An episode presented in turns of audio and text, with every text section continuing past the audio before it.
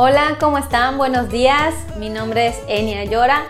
Hoy vamos a platicar un tema que a mí en lo personal me encanta, me fascina y espero que a ti también te guste mucho. El tema de hoy es identidad. ¿Quién soy hoy? ¿Te has puesto a pensar quién eres? ¿Quién soy hoy? En Access Consciousness hay una pregunta que a mí me encanta. ¿Quién soy hoy y qué grandiosas aventuras me esperan el día de hoy? Esta pregunta para empezar en un principio yo decía, o sea, ¿cómo que quién soy hoy? Pues yo, o sea, soy yo. Entonces a lo largo del tiempo empecé a descubrir que muchas veces somos eh, todo lo que nos heredaron, esos patrones que nos enseñaron, esa forma de ser. ¿Cuántas veces te han dicho, eres igualita a tu mamá, eres igualito a tu papá? Y entonces, ¿dónde quedas tú? ¿Dónde queda tu identidad? Yo muchas veces le digo a mis, a mis amigos, ¿qué te gusta hacer? ¿Qué, ¿Cuál es tu personalidad? ¿Cuál es tu esencia? Entonces, ¿qué tomaría que nos pongamos a analizar y que hagamos consciente de nuestro despertar de conciencia? ¿Quiénes somos? ¿Qué en realidad te gusta hacer? ¿Te gusta bailar? ¿Te gusta ver ese programa de televisión que veías con tu familia? ¿Te gusta leer esos libros que normalmente te hicieron leer o te recomendaron? ¿Eres ese consejo, ese juicio que en una ocasión te dijeron? ¿O eres tú Muchas veces eh, en Access a mí me encanta algo que yo le llamo que es el interesante punto de vista. El interesante punto de vista es como cuando, por ejemplo, me encanta. Cuando alguien te dice, ¿no? Tú le, oye, es que sabes qué, esto está pasando esta situación, o quiero comprarme un auto rojo.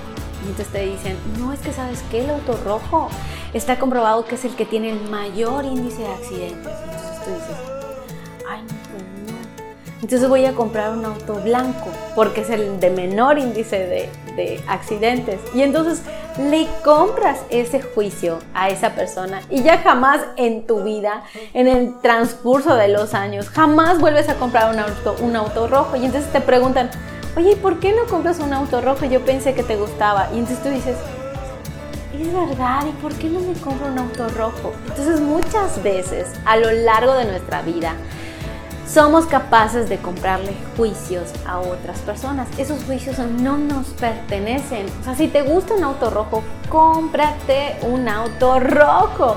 Sea, ¿qué te impide tener un auto rojo? Y si tú estás desde el gozo, desde el gusto con tu auto rojo, créeme que va a ser un auto que vas a disfrutar, que cuando salgas de tu casa y lo veas en tu cochera, te vas a sentir, ay, es el auto más hermoso del mundo. Y así muchísimos hábitos, muchísimas formas de ser tuya son heredadas, son inculcadas. Eres muchos juicios, tal vez, que le compraste a otras personas. Entonces, ¿qué tomaría que tú aprendas a identificar, aprendas a conocerte, aprendas a conectar contigo, con tus gustos, con tu forma de ser y de ser lo suficientemente valiente para admitir esto no me gusta hacerlo. ¿Cuántas veces, em, bueno, hay ocasiones que en nuestra vida hay familiares que son tóxicos para nosotros, hay amistades que son tóxicas para nosotras. Entonces, ¿cuántas veces te dijo tu mamá, te dijo tu papá? Oye, ¿sabes qué es que tenemos que ir a casa de tu tía fulanita de tal porque pues es su cumpleaños? Y tú cuando llegas a la casa tía de fulanita de tal, te sientes desgastado, te sientes desganado, tienes mucha resistencia porque no te sientes bien a ir, no te agrada. Entonces, en Access hay algo que a mí me encanta, que es aplicar la distancia confortable. Esta distancia confortable es una distancia que a ti te parece cómoda, que a ti te parece te parece adecuada para tu forma de ser. Entonces, en este ejemplo que voy con la familia, ¿cuántas veces tú este patrón lo sigues repitiendo? Tienes conocidos en la oficina, tienes amistades que no te agradan del todo y entonces cuando cumplen años, cuando hay una reunión, cuando hay una celebración, tú vas. Y muchas personas y estás con una cara cuadrada de no me siento bien, no quiero estar acá y aún así estás ahí.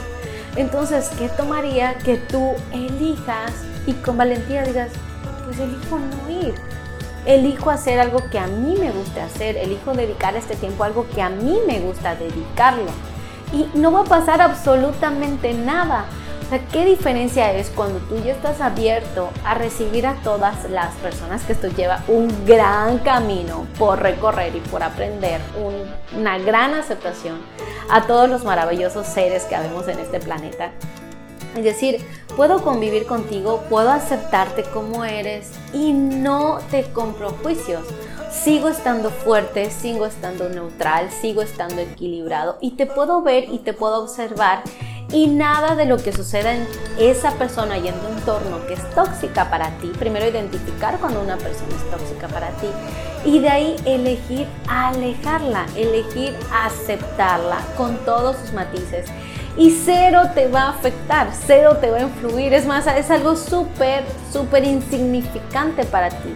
Como cuando aún estamos, la diferencia, cuando aún estamos en este aprendizaje de identificar que esta persona es tóxica para mí, que en realidad estoy yendo a la casa de la tía fulanita y tal, porque mi mamá me inculcó a ir cada diciembre a su casa, pero en realidad es algo que no quiero hacer. Entonces, ¿qué tomaría el de que hoy en día ya eres un adulto, ya eres padre de familia y entonces te sigue disgustando ir?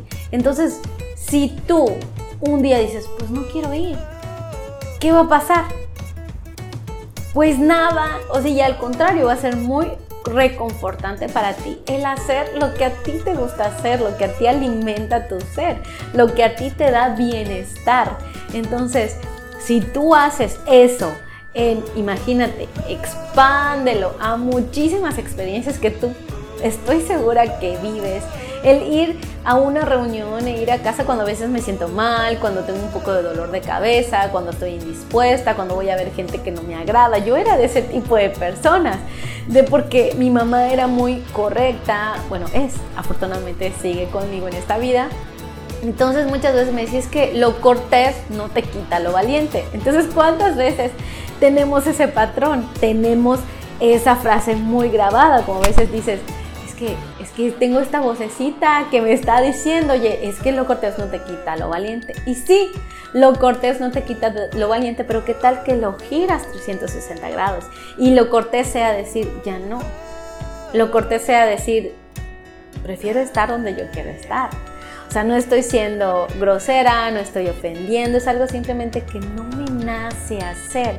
Entonces, ¿qué tomaría que tú digas en este momento, elijo estar ahí, elijo no estar ahí, elijo hacer esto, elijo dejar de hacer esto. Y entonces ahí vas conociendo más cada vez tu identidad, quién eres en realidad y quién eres tú al momento de tomar tus decisiones, al momento de crear, al momento de elegir.